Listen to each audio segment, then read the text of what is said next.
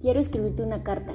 Quiero que leas cada microespacio entre letras, que te detengas sutilmente entre comas pausadas y continúes el renglón sin saltarte ni una palabra, que imagines mi voz en tus labios y escenifiques cada párrafo en tu mente, que al encontrar un punto y seguido entiendas el medio de todo lo que te digo, y al llegar a un punto y aparte, que tus ojos corran a encontrar el mensaje subliminal de ese texto a punto de codificar. Quiero escribirte una carta, como aquellas que te regalaba de la nada, y me hacías leértela en voz alta por lo ridícula que me escuchaba,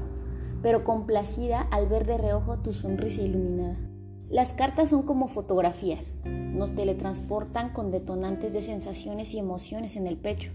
convirtiéndose en lo más bonito, pero a la vez se vuelven venenos si las poseemos.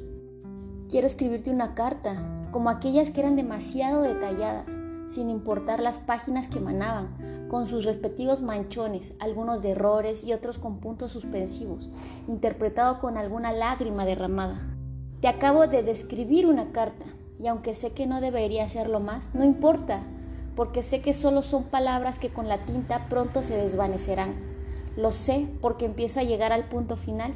y aunque la termine de escribir, estoy segura que esta será la primera que no te va a llegar.